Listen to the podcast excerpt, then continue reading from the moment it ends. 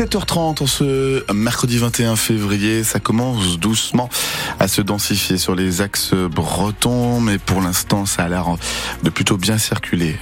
Euh, que ce soit dans les Côtes d'Armor, en Ille-et-Vilaine ou dans le Morbihan, 02 99 67 35 35 pour nous signaler quoi que ce soit sur les routes bretonnes. Prudence quand même, notamment sur la roquette sud de Rennes en chaussée extérieure. Côté ciel, c'est gris et c'est pluvieux aujourd'hui, en particulier cet après-midi sur la moitié sud de la région.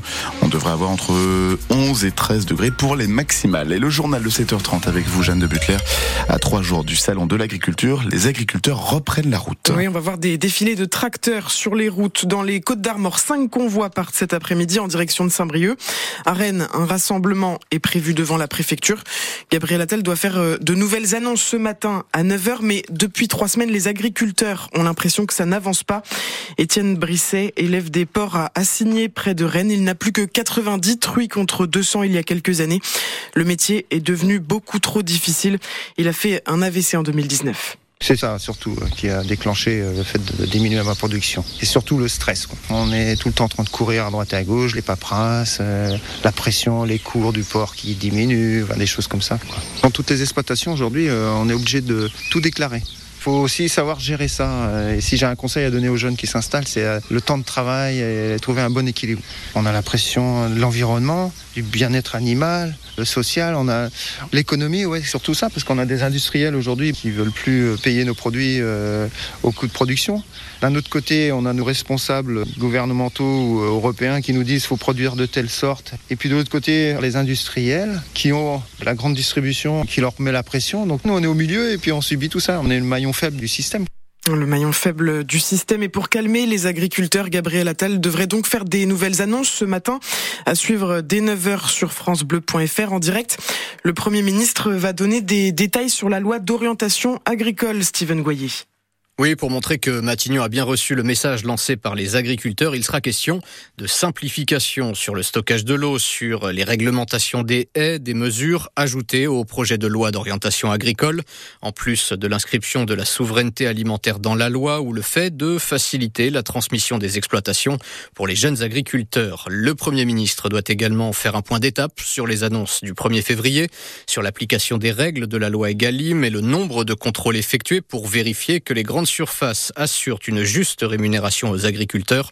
Pas sûr que les annonces suffisent. Les syndicats veulent maintenir la pression jusqu'au bout, jusqu'à l'ouverture du salon.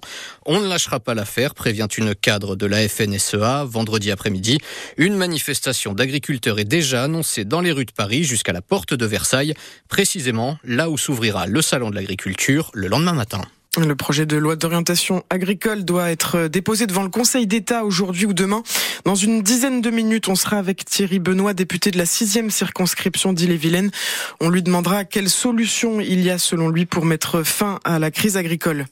La police recherche le conducteur d'une voiture et sa passagère après un accident de la route mortel. C'était à Chantepie samedi soir près de l'église. Le conducteur a percuté une femme de 93 ans en reculant sur un passage piéton. Elle n'a pas survécu ils ont tous les deux pris la fuite. Grosse frayeur lundi soir pendant un concert à Rennes. Le plancher a légèrement bougé sous les pieds des spectateurs à la salle de l'étage aux libertés. Par mesure de précaution, la salle a été fermée et tous les événements prévus ces prochains jours auront lieu ailleurs. Plus de passagers et plus de poissons au port de Saint-Malo. Oui, le port vient de dévoiler son bilan 2023 et on note donc une belle progression pour les activités passagers et pour la pêche. En revanche, le trafic de marchandises est encore perturbé par la guerre en Ukraine et par l'inflation, Éric Bouvet.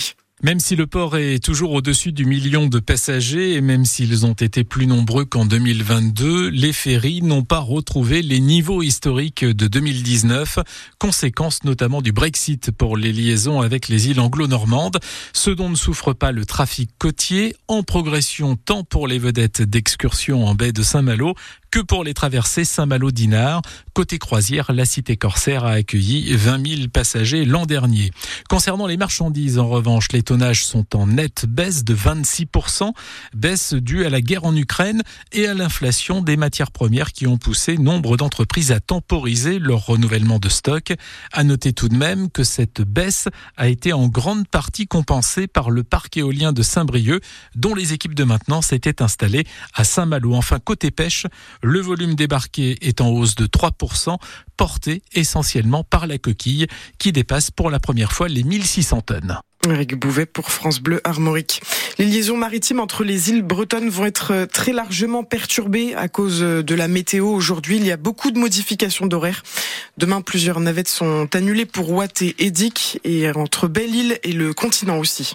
Et puis sur la route de l'Arca Ultimate Challenge, Charles Caudrelier va devoir se mettre à l'abri aux Açores. Le leader de la course va tenter d'échapper à la dépression qui touche le sud de l'Islande en ce moment. Elle se renforce et va rendre le golfe de Gascogne impraticable. Charles Caudrelier va donc mettre son maxi Edmond Rothschild en escale technique pour ne prendre aucun risque.